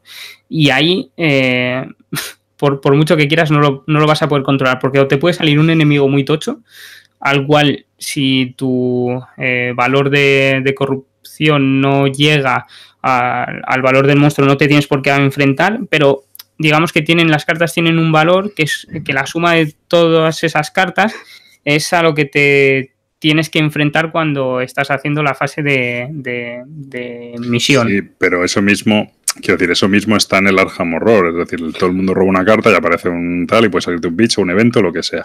Claro, pero, tú la resuelves en el momento. No, se te, puede se te puede quedar, pero la trascendencia que tiene en el resto del escenario no tiene por qué ser tan a largo plazo como pasa en El Señor de los Anillos. Depende, no, depende porque es lo que te digo, tú en el Arkham Horror tienes otro concepto que es el del tablero, el del posicionamiento en el tablero. A lo mejor te sale un, monstruo en una habitación y tienes que pasar por esa habitación y entonces tienes que rodearlo, improvisas muchísimo más en El Señor de los Anillos al final está ahí y tú lo estás viendo, te estás comiendo todos los, puedes calcular todos los puntos, ¿no? Pues el turno que viene me va a tocar enfrentarme a este, tal. No sé, yo lo veo... pero bueno, son, en realidad es el mismo concepto de juego. A mí me parece que en el Arkham han intentado ir por un juego un poco más temático, en el sentido de, más pulp, más ocurren cosas y tal, y en el Señor de los Anillos es un juego más de metajuego, de, de, de, de, lo que dices tú, de sinergia de las cartas, de tal. Y, sí. Sí, no, tiene muchísima sinergia. Y hay un montón de, ya no sé cuántas expansiones tiene esto, de cartas y de tal. muchísimas, muchísimas. Pero bueno, estoy mirando aquí BGG, tiene ahora mismo un 7,6 con 17.000 notas, o sea que, que poca broma. No, no, no, sí, es que es un, un señor juego. O sea, a, a, mí personalmente me está gustando bastante más que, que el Arkham, personalmente. Pero, el Arkham no ha avanzado la campaña lo suficiente. Puede ser, puede ser, pero tampoco había avanzado lo suficiente en su día el Señor de los Anillos. Y por temática me gusta más el Señor de los Anillos. Y jugándolo hay cosas que me, me gustan más. Por ejemplo, la, la, fase que te he dicho, la de misión, me parece muchísimo más lograda que lo que puedo encontrarme en el Ar en Arkham Horror ahora mismo, pero, pero ya son gustos personales. O sea, el hecho de tener que viajar a un sitio para quitarte la amenaza que puede añadir a, a la fase, a la siguiente fase, es, es lo que dices ya, tú, que es un poco más calculado. Sí, pero, pero al mismo tiempo tienes sorpresas. Que en el Arkham te falta avanzar un poco la campaña porque varía mucho los, o sea, los escenarios varían mucho, no tienen nada que ver los, los, primeros escenarios de la caja básica con lo que luego aparece, que es bastante sorprendente, ¿no? El, que mira, una cosa que, por ejemplo, a mí me desquiciaba del Pathfinder de cartas es que, que yo decía, joder, la mecánica mola mucho, todo está muy bien, pero al final todos los escenarios son iguales, de tener que encontrar a un bicho en los mazos y matarlo, ¿no? Y decía, joder, este juego tiene posibilidades de, de, de hacer escenarios diferentes, donde hubiera que hacer cosas diferentes, ¿no? Y eso es algo que en el Arkham lo hacen. Bueno, y en el de los Anillos también pasa, pero pasa de una manera más lineal. No, no, no, tienes que hacer lo mismo en todos los escenarios. Pero aquí, como tienes el tema de cómo se crea el escenario, de los eventos que va ocurriendo según se va avanzando, no sé, es, eh, son muy diferentes ¿eh? los, los, los, escenarios unos de otros. Y hay algunos muy locos. A mí, por ejemplo, el del tren me, me encanta. Pues, pues, obviamente, el del tren es, un, es lineal. Tú tienes que ir avanzando por un tren y está muy logrado eso, la verdad. Bueno, son diferentes, pero son muy buenos juegos los dos. Sí, Así que es que tampoco. Ten, tendré que avanzar en la campaña del Arkham. Tienes que avanzar en la campaña. Yo, cuando ya lleves la campaña avanzada, vuelves a. Porque sorprende bastante un poco cómo varían los escenarios y lo que hay que hacer y los giros y tal. De hecho, además, eso, lo vas, a, vas avanzando en la campaña sin leerte un poco las cartas. Incluso acabas en una resolución, pues tú te lees la resolución que te toca, pero no te lees las otras, ¿no? A ver qué hubiera pasado. Con lo cual, si lo vuelves a jugar, no tiene que ver una cosa con la otra. Eso está muy conseguido. Muy bien, pues eso es un poco una comparativa on the fly de, de Arkham Horror y Señor de los Anillos LCG. Sí. A mí los de, dos de me hecho, gustan mucho, pero... Hay una cosa también que me gusta bastante más, es que hay bastante más combates y no puedes evadir tanto los combates. Y eso también es una cosa que... En el Señor de los Anillos. Sí, me gusta bastante. Aquí hay muchos combates, pero claro, si te interesa, si no, no. Claro, claro efectivamente. Es... Aquí no te puede no interesar, aquí tienes que ir a por ellos. Y es también una manera bastante aquí, hombre, a ver, de Aquí en, el, en, un momento dado te toca por narices. Lo que pasa es que a lo mejor es otro personaje el que te se enfrenta a ellos y tú te escabulles y tal, claro, eso ya... Es, más, es, una estrategia diferente según como lo plantees, pero sí. Pero bueno, ya te digo yo que combates y tiros hay un montón. Depende del escenario, ¿eh? Luego hay escenarios donde un tío que combate no hace nada. Pero bueno, eso ya. Muy bien, pues yo creo que son primos hermanos en realidad, es que se parecen mucho. Quizá es lo que digo, uno se orienta más al metajuego, el pool de cartas, las sinergias tal, y el otro es un poco más temático, más happy flower. Pero bueno, los dos son muy buenos juegos. Pues nada, vamos con el segundo y yo creo que el último juego del que vamos a hablar hoy, que era eh... Era con lo que has dicho tú, el Welcome to. Ah, el Welcome to, sí. De hecho es Welcome to, ¿no? Eh, creo que sí. Eh, bueno, to the Perfect Home, me parece. Espera que lo he puesto mal en Welcome. Eh, bueno, pues well, sí, Welcome to puntos suspensivos. Estaba preguntada. Se llama así, Welcome to. Eh, vale, esto es un juego que es el año 2018, de este mismo año, 530 votos en MPG, que tiene un 7,7. El autor es Benoit Turpin y el artista Anne Heisberg. Hay que decir que el artista de este, el arte de este juego está súper chulo. Y en España, si no me equivoco, lo editaba SD Games. Sí, SD Games. Hace muy poquito que ha salido, ¿no? Sí. Vale, esto es curioso porque está en las eh, una de las categorías que tiene es en la categoría Roll and Write, o sea, tirar dado y escribir, ¿no? Porque lo que viene es un blog de, de como de tableritos, por así decirlo. Un blog de notas. Sí, como un blog de notas, a cada uno le das un papel y entonces tu partida la haces en ese papel. Entonces tienes. De hecho, dicen que el juego es de 1 a 100 jugadores, porque como vienen 100 papeles, realmente no impide nada que jueguen 100 personas, ¿no? Pero bueno, sería una locura. Eh, lo que pasa que es gracioso porque habla de Roll and Write, pero en este juego, aunque esa es la mecánica, en este juego no hay dados, no se tiran dados, se hace con una mecánica. Es muy parecido porque se hace con cartas, pero, pero bueno, es, eh, es diferente. Y nada, cuenta un poco de qué va. Eh, cuento un poco de qué va. Pues muy fácil, hay tres mazos, ¿vale? Diferentes, de 27 cartas cada uno.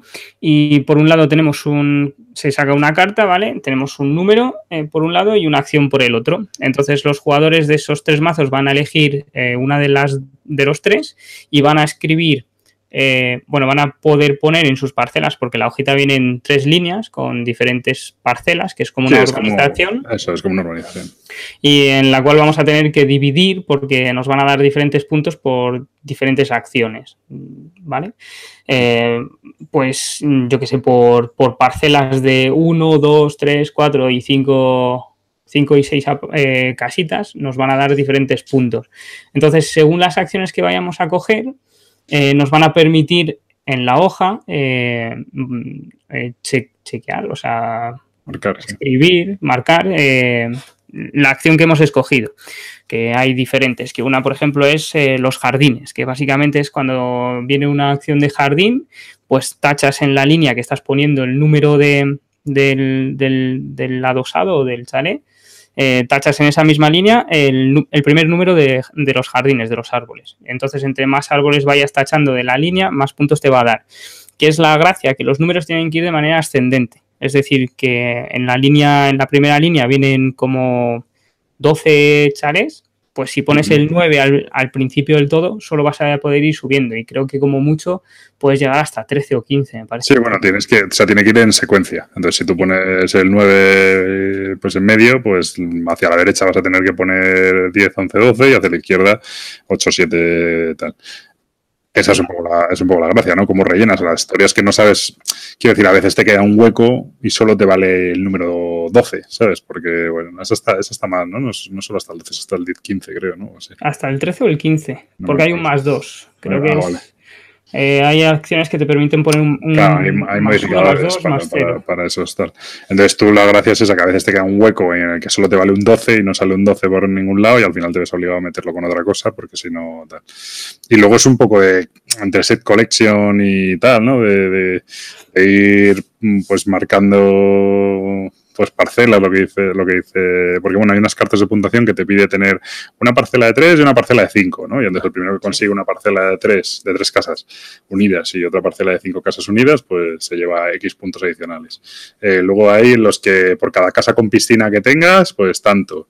Eh, todas las que tengan, o sea, cuando pones el número, si lo pones en una casa que está habilitada para tener piscina, que ya lo ves en, tu hojita, pues vas tachando el, el número más bajo de las piscinas. Claro, pero eso solo lo pones si el número que coges tiene al lado la acción asociada de piscina. Claro. sale, eh, puedes coger un 12 y poner y tachar un bosque, un 7 y poner una calle en obras, o un 8 y, y, marcar una piscina. Entonces tú eliges lo que quieres. Pues yo cojo el 8 y la piscina. Entonces, si ese 8 lo pones en una de piscina, pues te tachas un, un, cuadradito de la piscina. Y al final, pues lo mismo. Pues la primera piscina te da 0 puntos, pero luego te da 3, 6, 9, 13, 17, va exponencial. ¿no? Y es un poco, bueno, hay varios campos en los que invertir, por así decirlo, eh, o sea, varios sitios donde meter y en función de eso, pues, pues, consigues tus bonos de puntos y tal. Tampoco se le puede dar muchas más vueltas, ¿no? No. Eh, lo, lo, digamos que lo divertido de todo esto es eh, que es un puzzle y que tienes que encajarlo, o sea, estás jugando solo. Podrías estar, yo estar jugando en mi casa y tú en la tuya, podríamos tener el mazo común y decir, pues han salido estas tres opciones y, mirar al final quién ha hecho más puntos. De hecho, si no me equivoco, había una app, ¿no? Para hacerlo o algo así. Hay una app. No, la app es para marcarlo. claro, para que no utilices la hoja. Eso es. Eh, a mí, bueno, no me disgustó, pero no tampoco me dijo nada en especial. ¿eh? A ver. O sea, no, he, entendido muy bien el, el hype que tiene. El hype que tiene este juego, sí. Es divertido y, ya, pero es, lo que te digo, que es, completamente solitario. Claro. Bueno, también es que jugamos como seis o así. Bueno, el número de jugadores no debería influir para nada. Al final influye, porque entre, no me he enterado, oye, ¿puedo marcar no sé qué? Vale, sí, de acuerdo, vale. Por, eso, pero normalmente no, debería influir. No, cambia, lo que dices tú, podrías jugar solo o lo que sea. Porque la, realmente la partida es el primero que consiga hacer los tres planes, ¿no? Los tres planes que salen de, parcelas, de construir tus parcelas. Lo, ah, una de las cosas que no hemos dicho, que cuando coges eh, una parcela para construir los planes no la puedes reaprovechar para otro plan. Es decir, que si sale uno de hace una parcela de dos y otra de cuatro, esa parcela de dos no la podrías reaprovechar en el plan siguiente. y, también acabaría cuando un jugador eh, se ve sin poder utilizar una de las acciones cuatro veces. ¿Vale? Mm. Serían tres veces que lo marca y con la tercera ya terminaría la partida. Y esos son puntos negativos. El asunto es que a mí me parece un juego, lo que es es súper bonito, me parece muy, muy bonito, muy chulo. Y bien, también es cierto que quizá yo lo juegue súper mal, que, eso, que de último como por muchísimo, puede ser que por eso me quedara un poco más frío. Pero también puede ser que, me quedara más frío y por eso no me metí en el juego y por eso lo hice tan terriblemente mal. Pero bueno, no me, o sea, me parece un juego que está bien, ¿eh? Lo que pasa es que a mí me jode que sea un roll and bright y que no se tiren dados. A mí lo de que tirar dados es que me gusta. Bueno, la mecánica de tirar dados la tienes con los tres mazos y está bien porque puedes elegir entre varias cosas. de hecho, es más. A mí lo que pasa es que me gusta el hecho en sí de tirar dados, pero sí que sí. Hombre, se podría hacer tirando dados, pero hay, muchos, hay muchos juegos de este, de este estilo con esta mecánica. Sí, es, que es lo que parece un poco curioso, ¿no? Que habiendo tantos de esta misma mecánica, que este, en concreto este, eh, haya llegado a hacer tanto eco. Eso es a mí lo que me llama un poco la atención, que tampoco he visto que haya. Pues, por ejemplo, se habló muy bien en su día del Burgundy de dados, que creo que es un poco el rollo también de. ¿Tú lo tienes ese? Pues, no, y tengo ganas de probarlo pues ese se hablaba muy bien y, pero bueno, no tanto, es que a este me ha sorprendido, pero bueno, hoy en día es lo del hype y tal es complicado de, entender. Hombre, no sé. No está mal el juego, ¿eh? yo no tal, pero bueno. No, eh, hablando de lo del hype, que parece que todo lo que sale en castellano tiene que tener un hype descomunal. Claro, es un juego que está bien, pero tiene un, como un target muy, muy específico, que es la gente que luego este tipo de juego, de andar marcando con el lapicito, hacer el puzzle, lo que dice Gabriel, hacer el puzzle, tal. bueno. A mí... me gusta porque es hacer el puzzle y te digo que mm. lo podría hacer yo solo y, comparar contigo los resultados. Eso es. Muy bien, pues este ha sido este Welcome to. Mm, welcome to. Luego es que pones tú el nombre del pueblo, ¿no? Welcome to, no sé. Eh, normalmente es Your Perfect Home, eh, home me parece. El juego se llama Welcome to. Sí. Muy bien, pues perfecto. No sé si quieres hablar de un juego más, si no. Eh, no, no, porque sería para siguientes episodios, entonces vamos, a, esperar no tardar en grabar tanto y ya está. y sobre todo a jugar, a jugar alguno de ellos un poco más. Y, a ver, perfecto, pues vamos eh, entonces con Follow y Unfollow. ¿Empiezas tú? ¿Empiezo yo? Eh, pues si quieres empiezo. Venga, empieza tú, que siempre empiezo yo. Venga, y voy, bueno, varias personas me han dicho que tenemos que tener bastante eh, cuidado a la hora de decir el follow y el unfollow, ¿vale? Porque se me han quejado diciendo que decimos el o vamos a dar un, follow y claro, un follow, entonces equivocamos a la gente. Bueno, luego, creo que por el concepto se, se entiende, ¿no? Claro, o sea, por el contexto, perdón, no por el concepto, por el contexto se entenderá, pero bueno. Venga, pues ¿qué vas a dar? ¿Un? Unfollow. Unfollow, o sea, malo. El malo, efectivamente. Y espero un momento que lo busco. Que fue un juego que jugamos en las convivencias. No, lo tengo, lo tengo. Lo único que no me acuerdo el nombre. ¿Eh? No, el, bueno, podría ser. No, el dorado, no era. ¿No era el dorado? No, no era el dorado. Pero podría ser. O sea. El dorado me hablaste muy mal, por eso pensaba que era el dorado. Sí, no, es, es otro que ha sido peor. Eh, Village of Legends. Que este fue un juego que llevó George. Eh, y ni, puta idea, ¿verdad? Es un deck building como le gustan a George. Eh, muy simpático, las ilustraciones son guapísimas, el juego es una pasada visualmente, pero tiene unos problemas de, reglas tremendas. Pero esto es como cuando, como cuando se dice que si que, que, pues yo que sé, sale el típico troll por redes sociales, lo que hay que hacer es no darle publicidad. Este juego no lo conocía nadie hasta que has hablado ahora de aquí de él. ¿Cómo has dicho? Eh, Village of Legends. Village of Legends. Pues fíjate, ahora me suena. Ahora te suena, fue un Kickstarter, por eso te suena. Sí, sí, sí, sí. Bueno, pues el juego eh, es un deck building. Obviamente, yo creo que estaría hecho para, para jugar uno contra otro, ¿vale? Porque al fin y al cabo es de darse de leches, tiene unos conceptos bastante majos, pero el, un follow va por lo siguiente. Las reglas, eh, la mitad vienen en la caja, ¿vale? O sea, tú abres la tapa y vienen por dentro de la caja. No jodas. Y la otra mitad te vienen en, la, en el manual. O sea, hay cosas que buscas en el manual, no están, y de repente miras y miramos, no sé por qué, miramos dentro de la caja y, y creo que fue MacLeod que dijo, mira, si están aquí y viene explicado aquí. Y te vuelves loco porque hay cosas que buscas en el manual, no vienen, hay otras cosas que vienen en la caja, hay cosas que no están explicadas correctamente, bueno, un, un juego que no, no, recomendaría para nada. Pues vaya desastre. Sí, sí, un desastre total, o sea, ya te digo, visualmente es una pasada de juego porque viene con un arte increíble, pero, o sea, te, te pones a jugar y tienes que, que adivinar la mitad de las cosas porque no lo encuentras eh, por ejemplo, adivinar la vida con la que empiezas porque tampoco viene. Eh, los rasgos que puede tener tu personaje no aparecen por ningún lado. Bueno, fue un desastre completo. Muy bien. Bueno, pues nada. Así que Lorenzo Lupi, lo siento mucho, pero. Lorenzo Lupi. sí, es el diseñador de juego. Lo siento mucho, Lorenzo Lupi, pero no. Muy bien. Vale, pues yo le voy a dar el follow. ¿vale? O sea, el bueno. El bueno, el follow. El follow, follow. Plan, no un follow, ¿vale? No, no, no es un follow, es el follow. El follow. Eh, y yo se lo voy a dar a. Tengo varios, pero este se lo voy a dar a Osprey Games.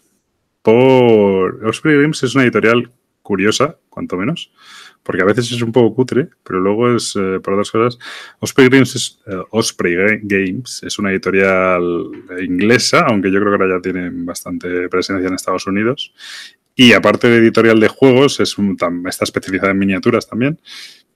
Y aparte yo creo que tiene libros eh, sobre guerra, libros de historia militar y este rollo, ¿no? Y de hecho son los que tienen de juegos de miniaturas el, el Frostgrave, que algún día hablaremos de él si se da la situación, y el Gaslands, que también deberíamos hablar de él, que me he acordado ahora al verlo aquí. Eh, bueno, Gaslands ha sido el juego de miniaturas que ha, que ha ganado el premio tanto de la crítica como del público en la UK Games, Expo, o sea que está como de moda total. El Frostgrave no sé si se llevaría premio o no, pero también hace, lleva, está bastante de moda. Lleva un par de años dándolo mucho, ¿no? Pero el Frostgrave tanto el Frostbite como el Gasland lo que tienes es que tú te compras el manual y luego todo lo demás del juego te lo puedes hacer con, pues, con miniaturas de otros juegos o cochecitos de los chinos o tal. Entonces está ahí, tiene mucha gracia. Pero bueno, el Follow no es por este caso, sino porque luego tiene una, una línea de juegos, en general bastante juegos bueno, relativamente, no, no todos son pequeños, pero juegos, no, no grandes producciones, pero que son unas ediciones, la verdad que son preciosas, de una calidad bastante, bastante chula y, y, y luego de un precio muy contenido. Eh, hablo de juegos como la nueva edición de London, juego que detesto, pero que me parece, el juego me parece bueno, pero lo detesto. Pero la edición es, lo detesto, lo detesto. Pero la edición es preciosa, pero preciosa a rabiar. Eh, juegos como Escape from Aliens of Outer Space, juego del que deberíamos hablar también, y que la edición es súper chula, la edición de luz que han sacado, así con sus libretitas y sus rotuladores para marcar y borrar y tal, súper super guay. Juegos como High Society, de una, ahora me voy a, no, no, me voy a acordar, pero más es de una ilustradora española, creo que es de Valencia, unas ilustraciones súper chulas. Juegos como Lost Expedition, también una edición con una caja así que se abre tal, unas cartas preciosas estilo Tintín, tal, bueno, una pasada. Y entonces están haciendo unos juegos. Y luego la gran maravilla, la gran maravilla es que en el mundillo este que ahora vivimos, que cada juego vale 50 euros, pues estos son juegos que tienen un precio bastante, bastante contenido. O sea, el, por ejemplo, la edición del London, no sé si anda por los 30 euros, 30 y algo, y es un juego que cualquier otra editorial, estaría, por ahí además con esas calidades, estaría pidiendo 50 euros seguro. ¿sabes? Entonces, creo que lo iban a editar Maldito Games alguna vez en la historia, pero bueno, no lo sé. Y, y entonces, bueno, pues me gusta mucho la, la, línea editorial de juegos que están sacando, la calidad con la que lo hacen, el cariño con lo que lo hacen y, estéticamente son preciosos. Así que mi follow para Osprey Games, pues eso. La verdad es que me molan mucho. Son muy bonitos. Luego los juegos, High Society ya hablaremos de él, a mí me gusta mucho. Eh, Aliens of the Outer Space también me gustaba mucho. Los Expedition, bueno, me lo dejó Michael para probar y no está mal, pero bueno, como otro solitario más. Bueno, lo juego en solitario, no es necesariamente solitario, pero bueno. Y eso, y luego los de minis molan un montón. Aunque es, es llamativo porque los, las, la, la, calidad de los reglamentos de los juegos de mini es bastante cutrecilla. Bueno, es en plan el típico de cartón blando y tal, y no tiene nada espectacular, no son nada bonitos, especialmente se ve que es como otro departamento totalmente diferente. Pero bueno. Pero cuidan mucho los juegos que hacen. No, los, los, juegos ahora, los que están haciendo, vamos, a mí yo ya me, o sea, yo ya me fijo en todo lo que sacan, porque a poco que el juego esté medio bien, las ediciones son una pasada. Y además de bien de precio, como decía. Muy bien, pues ese follow para Osprey. Pues te queda a ti tu, tu follow. Sí, eh, bueno, eh, vamos a. Voy a dar uno que ya diste tú en su momento. Y... Entonces será bueno, seguro. Sí, es, es muy bueno.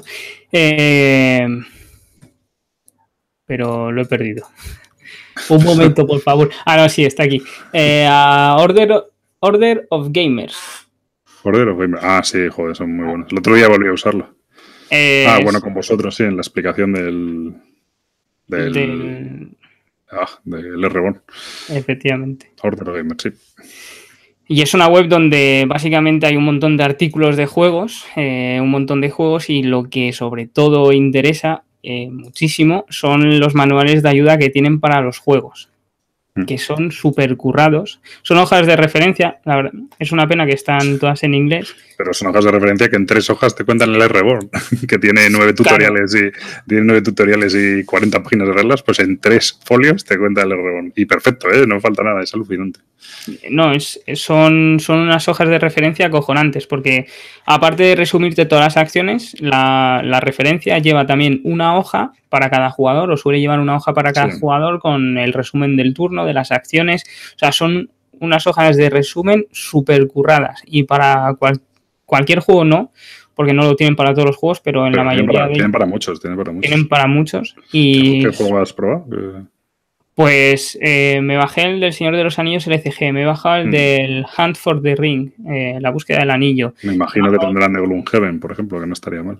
Ah, pues mira, no, no, había caído en ese, pero me parece buena aportación. Sí, eh, seguro, ¿no? Me imagino. A ver, tienen todos los juegos que son así más trendy, los tienen todos, y luego algunos juegos rarillos y tal. está muy bien. A mí son más, yo creo, de juego temático y Ameritrash, es decir, de Eurogames no sé si tienen tanto. Pues no, mira, de Gloomhaven no tienen nada. ¿No tienen de Gloomhaven? No, pero de todas maneras, con a estos chicos también les di yo un follow, eh, no sé en qué episodio.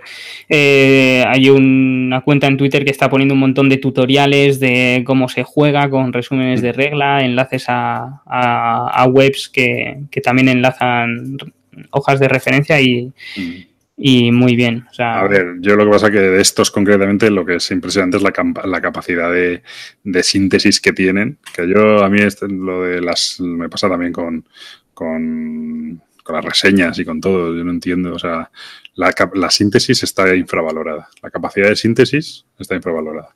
Y estos tíos mm, tienen, pues eso, en lo que te digo, en dos hojas te explican un juego entero y es una maravilla. De hecho, es que yo creo que, si yo sacara un juego, lo pagaría a estos tíos para que me hicieran las hojas de ayuda. O sea, me parece.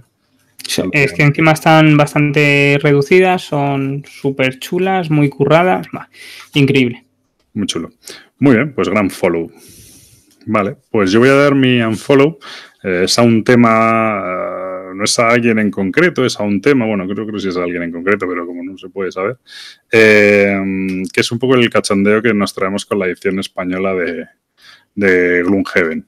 el otro día lo comentaba yo por Twitter, creo que hay gente que está de acuerdo, que me resulta curioso que cada vez que hay una reimpresión de la edición inglesa o cada vez que la edición inglesa va a empezar a llegar a las tiendas, o cada vez que hay, bueno, que la gente tiene la más mínima posibilidad de hacerse con la edición inglesa, de repente empiezan a surgir rumores y noticias de que se va a editar en español y que está confirmado, todo súper confirmado y que se va a hacer en español, que se va a hacer en español, pero nunca se, nunca se dice quién, nunca se sabe fecha, nunca se sabe nada, entonces empiezo a sospechar que sí, que a lo mejor algún día sale, pero que por el camino pues vamos haciendo a la gente esperar, soltamos rumores, no, no, no, no, quiero decir, no decimos las cosas, nos comprometemos a nada en realidad, porque no se sabe, como nadie ha dicho nada, como no se sabe quién es, eh, pues, pues bueno, no, luego no, no, puedes pedir cuentas, ¿no? Pero a la hora, la verdad, siempre que haya algún tipo de posibilidad de pillar la, edición inglesa, intentamos que nadie se la compre para, para, que nos la compre a nosotros, que no sabemos muy bien quiénes son.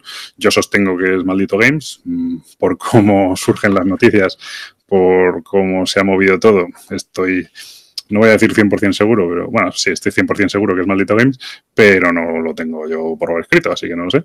Pero, mm, pero bueno, Bueno, pero esos rumores no creo que vengan directamente de maldito. No creo. Buah, Vienen de pues, los fanboys de maldito, Pues seguramente. eres un ingenuo. Y los famosos de maldito se lo inventan, ¿no? ¿Qué? No, hombre, no. No, no, pero.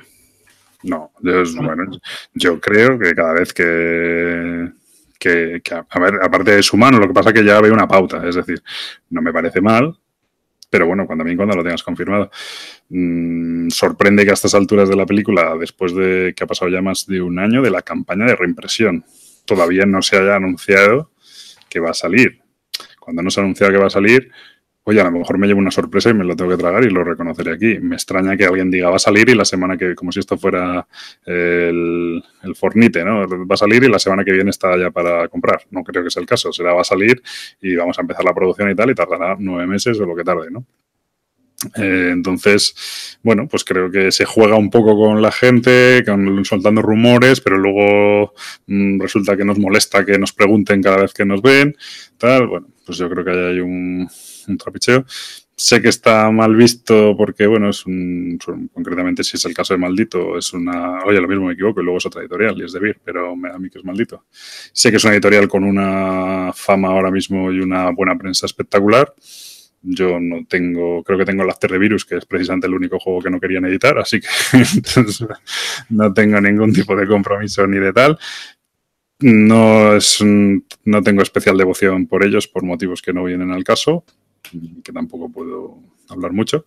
Así que, pero en cualquier caso, creo que en este caso no actúan bien y que, y que bueno, y me, bueno no entiendo muy bien la, la manera, bueno, si la entiendo perfectamente la manera de actuar, creo que no es correcta, pero, pero eso. Así que me unfollow para... Esto daría para otro tema de podcast, ¿eh? ¿Pero cómo lo llamarías? Meternos donde no nos llaman. Bueno. Parte 3 no, o 4. No, no, yo no he venido a hacer amigos. No, ya, los, yo tampoco, porque yo, o sea, tiraría los, incluso más. Los, los, hago, o sea, al final hacemos amigos, pero no, pero no por hacerlos. Entonces, eh, no se puede hacer ningún tema de podcast porque de lo que tal tampoco sabemos nada. Quiero decir, ni sabemos ni la mitad, ni lo poco que sabemos podemos tampoco explicarlo, ni tal. Pero bueno, al hilo, que lo que se está haciendo con Gloomhaven, que yo creo, vamos, creo que todos creemos que es maldito, que es maldito Games, eh, no me gusta un pelo. Y bueno, pues. Os sorprendería si no es maldito al final, ¿no? Si no es maldito Games, pues rectificaré y cuando sea de Vir diré, pues qué cabroneros de Vir que nos han estado mareando durante cinco años, tal. O al revés, o yo creo que lo, lo, que puede pasarte es que sea maldito y al final lo acabe sacando a Asmodee por pura. porque les pasen por encima, yo que sí.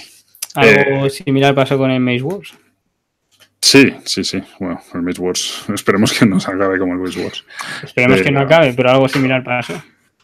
No sé, a mí me parece que se vacila el personal. Y en plan, ya tenemos la noticia confirmada y no sé qué, y luego. Bueno. Ya, pero vuelvo a lo mismo. Maldito no ha dicho que la tenía confirmada. Son fanboys.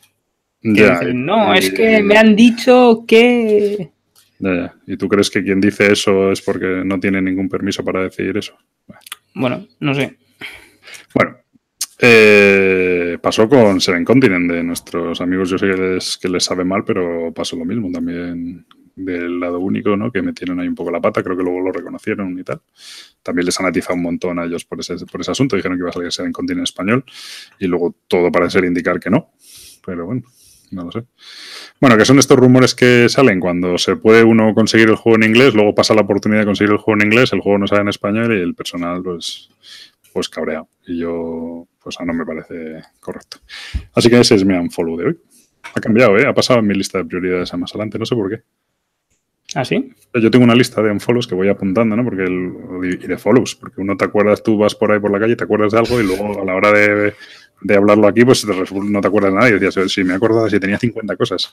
De hecho, los voy apuntando y voy como en orden de prioridades, ¿no? Porque luego las cosas se descontextualizan. Pero, mm, pero, por ejemplo, tenía aquí un unfollow del, del Guerra de Mitos, pero no, ya no, ya no, ya no pega.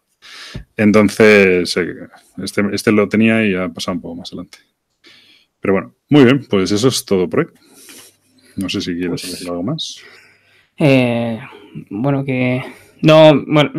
Sí, no, prometas, venga. no prometas nada, no prometas nada. No, yo no prometo nada. Eh, no, diría que cuando inviten al amo que le dejen de pedir eh, primicias, ¿vale? O, que inviten a otras personas, porque... Bueno, le molesta que le pregunten por el Gloomhaven, cuando él ha salido diciendo que él lo iba a editar, bueno, que tenía intención de editarlo, que por supuesto. Bueno, que tenía intención. Una cosa es que tengas intención y otra Primero anunciaron que lo iban a editar, así como cebo, como si fuera el Salvame. Luego le dijeron que lo anunciaba, o sea, luego dijo que no, que era intención. Luego volvieron a decir que alguien lo iba a editar y que estaba confirmado y han pasado los meses y bueno. Él, yo la última que vi de él, de Alamo en este caso, dijo que, la gente lo cogiera en inglés, que él no tenía nada seguro de poderlo editar. Bueno, pues mira, ya es un avance. Pero eso hace bastante tiempo, ¿eh? porque yo cuando lo consigo, o sea, no me interesa mucho porque lo tengo en inglés y no conseguirlo en castellano me va a dar un poco igual pero sí que... para, jugar la, misión 4 una y otra vez, que van a Efectivamente, o para no jugar tampoco pasa nada. Como si está en japonés, ¿no? de memoria. Efectivamente, os voy a volver a poner la misma misión la próxima vez, eh, porque moró, además.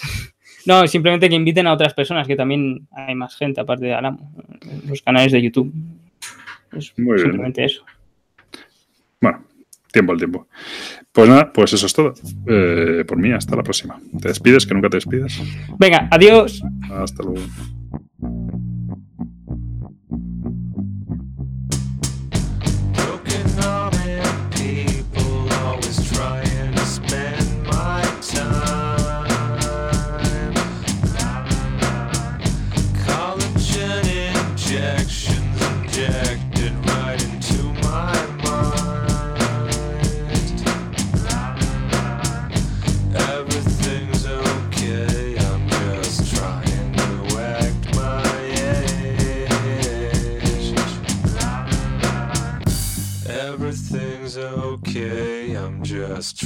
Muy bien, pues eso ha sido todo por hoy. Espero.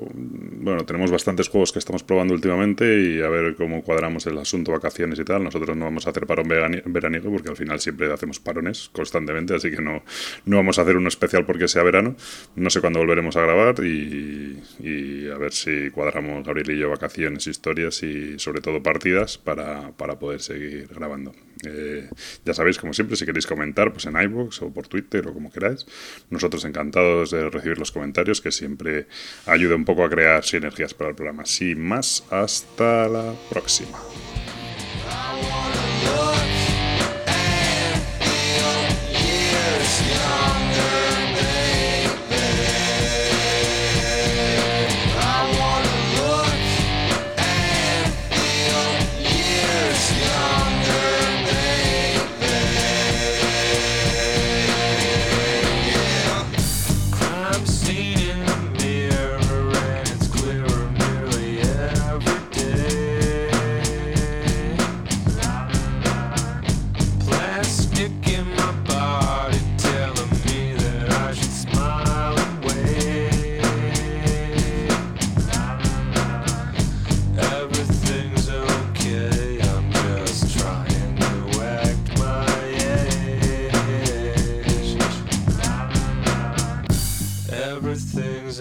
okay, I'm just trying to act my